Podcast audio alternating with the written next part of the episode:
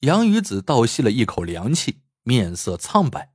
尽管他到花街来，为的就是实现师傅和修脚师那个深谋远虑的计划，除掉七星狼，以报杀父之仇。可一旦知道七星狼就在面前，杨鱼子还是禁不住惊骇的浑身颤抖。女人告诉杨鱼子，哪个剑客杀死了刀客，又是哪个刀客灭了剑客。这些发生在江湖上的事情，一般来说，朝廷是不大过问的。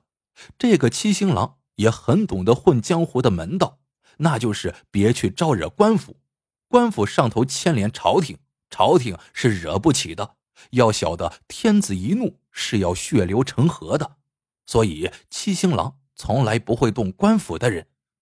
可就在十年前，不停有官员和差役死在七星狼的手下。之所以认定那是七星狼干的，就是因为那些死人的胸口被剑戳了一些窟窿眼，那些窟窿眼呈北斗七星之状。事实很清楚，有人在冒充七星狼的名义杀人，为的是惊动朝廷。果然如此，因为不停的有官员被杀，于是逐级上报，最后惊动了皇帝。皇帝一听，龙颜大怒。于是，在半年前降下旨意，命刑部的四大金牌捕头合力追捕杀人凶犯。刑部为了尽快完成皇上的旨意，许下了五千两黄金的赏金。七星郎听说这个消息后，吓得不轻。他非常清楚，刑部的金牌捕头出马，就算他逃到天涯海角也是枉然。更何况还有五千两黄金的赏金。这不知道要激发起江湖上多少赏金猎人的兴趣。就在七星狼准备仓皇出逃的时候，女人叫住了他，说：“不必如此惊慌，他有一个办法，不但可以使他逃离劫难，还可以得到五千两黄金。”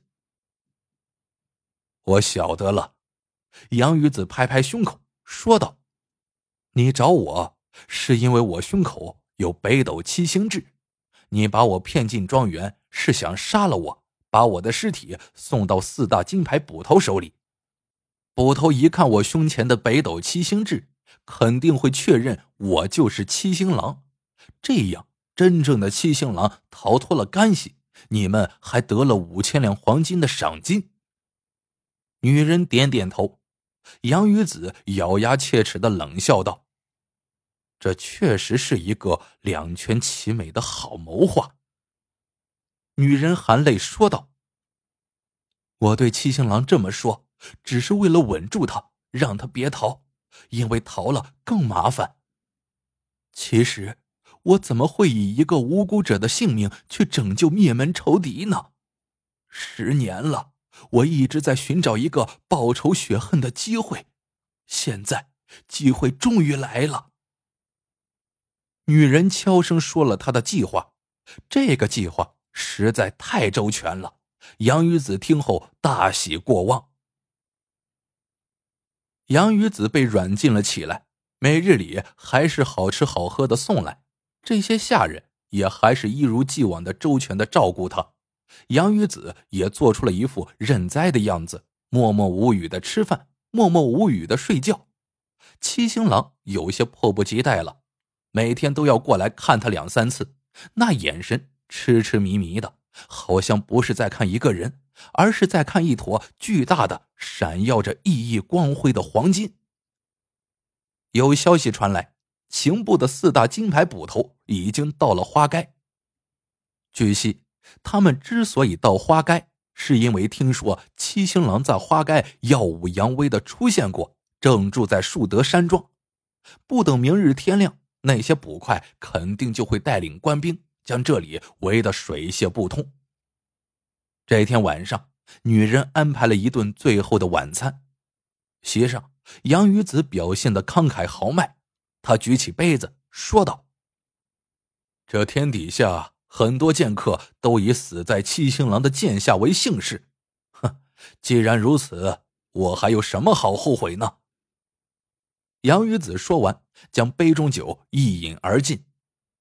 说得好，七星狼也将杯中的酒一饮而尽，赞叹说：“看不出来，你真乃大丈夫也。死到临头，居然还这般无惧无畏。如果在剑术上好好练练，肯定会是一个了不起的剑客。杨鱼子斜视了女人一眼，问道：“这药咋不起劲儿啊？”这一句话把七星郎吓得够呛。可是晚了，他一个跟头栽倒在地上，七窍流血。真不愧是杀人恶魔！七星郎一个筋头翻起来，举起剑就向女人刺去。女人躲了，他又刺向杨鱼子。杨鱼子挥剑抵挡，这还是杨鱼子第一次跟人斗剑。这个七星狼虽然中毒，可依然招法凌厉，每一出剑都直逼杨鱼子的命门。幸亏杨鱼子当初跟师傅学的时候还算下了功夫，也有了点真本事。这抵挡起来尽管吃力，却还能勉强撑住。但是毒药攻心，七星狼渐渐的支撑不住了，出剑也越来越慢，最后被杨鱼子瞧见一个破绽，一剑刺进了七星狼的后背。看着倒在血泊中的七星狼，杨鱼子气喘吁吁。他来不及擦去剑上的血迹，将剑握紧胸前，似乎还要去面对更可怕的恶战。这时，女人捧了一杯水来，温柔体贴的送到了杨鱼子嘴边。你杀死他了，来喝口水歇歇。杨宇子后退一步，朝那女人瞟了一眼，说道：“你不是布舒德的女儿，你和七星狼是一伙的。”对不对？女人惊愕的看着杨鱼子，许久，终于点了点头。你是七星狼的相好，你还替他窝赃。杨鱼子说：“你很清楚，如果七星狼被四大捕头抓住，你也逃脱不了干系。”女人默认了。杨鱼子指着女人手里的水杯，大喝一声：“你这水里有毒！”女人一惊，水杯啪的一声掉在地上，摔成了碎片。你虽然跟随七星狼多年，但是你一直讨厌他吃人心，为他的残忍感到恐惧，所以为了独吞赃物，为了逃脱干系，为了永远摆脱他，你才想出了这样好的谋算。杨鱼子上前踹了七星郎一脚，说道：“他是注定要死的。”而我呢，在你的计划里头也是注定要死的，因为你不想看到还有个七星狼活着，那会让刑部的人起疑心，万一把我逮住了，我必然会交代出你的这些阴谋，所以你想毒死我。女人不得不承认，这的确是她的计划，但是现在已经被杨鱼子看穿了。我这里也有个计划。我的这个计划现在看来要比你高出一筹。杨宇子告诉那个女人，这个计划是他的两个师叔谋划出来的，简直是万无一失。很多年前，有个叫铁猴子的人想要除掉吃人心的恶魔七星狼，但是没想到自己不是七星狼的对手，差点死在七星狼的手里。他的两个师兄金刚龙和银狮子决定为他报仇。一起找到了七星狼，谁知也不是七星狼的对手。金刚龙被挖心，银狮子侥幸逃脱。后来，银狮子找到了师兄金刚龙那个做梦都想成为剑客的儿子，开始了一个深谋远虑的计划。这个计划的第一步就是四处宰杀那些贪赃枉法的官员和差役，然后伪造七星狼的杀人证据，嫁祸于七星狼。让他成为朝廷之敌，因为只有刑部的四大金刚捕头才是他的克星。第二步就是在金刚龙那个儿子的胸口种下七星痣。女人惊愕的看着杨鱼子：“你就是？”接下来发生的这一切都在我的两位师叔的计划中，没有半点差错。杨鱼子微微一笑，告诉女人。他清楚女人跟随七星郎那些年是怎么助纣为虐的。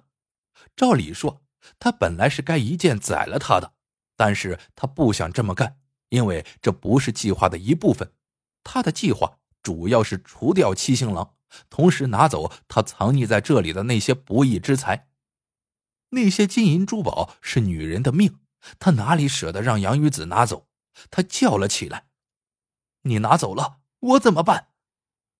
你最好给我，否则的话，我可能会杀掉你，然后把你和七星狼一起交给刑部的捕头。”杨雨子扬了扬手上的利剑，轻描淡写的告诉女人：“如果照他说的那样做的话，对双方都有好处。”他会带着七星狼藏匿在这里的金银珠宝远走高飞，而女人呢，则可以留下等候四大捕头的到来，用七星狼的尸体换回刑部许下的五千两黄金的赏金。女人没有其他的选择，只好乖乖的交出了七星狼藏匿在这里的金银珠宝。金银珠宝实在是太多了，女人搬了一趟又一趟，累得气喘吁吁。黎明时分，杨雨子赶着载满金银珠宝的马车冲出庄园。外面真是广阔的、自由的天地。杨雨子一边纵马驰骋，一边想着他的计划。他要回到土镇，第一件事情就是去掉胸口的七星痣；第二件事是买一片地，再购置两头耕牛；第三件事就是跟修脚师傅学习修脚。从此丢弃剑客的梦想，远离江湖，做一个勤劳的人，做一个幸福的人，耕地种菜，喂马劈柴，关心粮食和蔬菜。在丢掉那把虚张声势的剑的时候，杨雨子猛然想起还得丢掉一样东西。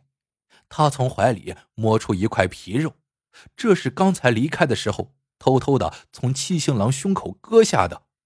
看着那呈北斗七星排列的黑痣，杨雨子感到一阵恶心。刚丢出去，就被一只乌鸦叼走了。此刻，想必刑部的四大捕头已经赶到树德山庄了。他们正在用力的敲门，可老半天都没有人打开。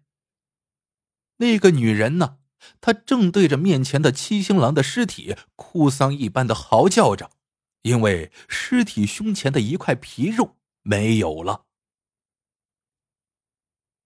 好了，这个故事到这里就结束了。